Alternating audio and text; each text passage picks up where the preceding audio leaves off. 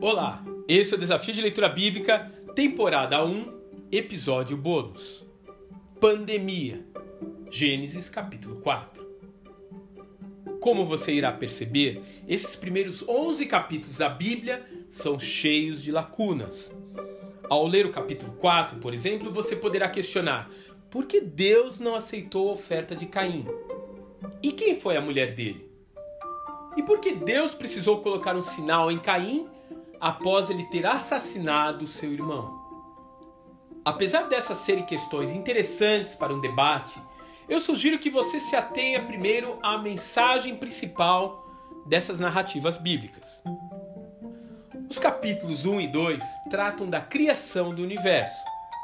Obviamente não se trata aqui de uma exposição científica, mas ela tem o propósito de apresentar a figura de um ser inteligente e único em poder, por trás de todas as coisas criadas. Capítulo 3 trata da queda do homem e como isso trouxe consequências para o mundo em que vivemos, tornando-o hostil e perigoso. Agora, do capítulo 4 até o 11, o assunto principal será a degradação do caráter humano que levará ao dilúvio e à construção da Torre de Babel. De fato, o texto começa nos apresentando os filhos de Adão e Eva, que são resultado da bênção e mandamento de Deus para o casal, quando Deus mesmo disse: Crescei, multiplicai e enchei a terra. Infelizmente, como o ser humano, a partir do capítulo 3, passa a nascer já infectado com o mal em seu coração, as coisas tomam um caminho diferente do propósito original divino. Esse vírus, chamado pecado, vai infestando toda a humanidade, ao mesmo tempo em que parece sofrer mutações e vai se tornando cada vez mais e mais mortal. É o que acontece quando Caim, movido por uma inveja assassina, mata o seu irmão e acaba precisando fugir para longe de sua família de origem.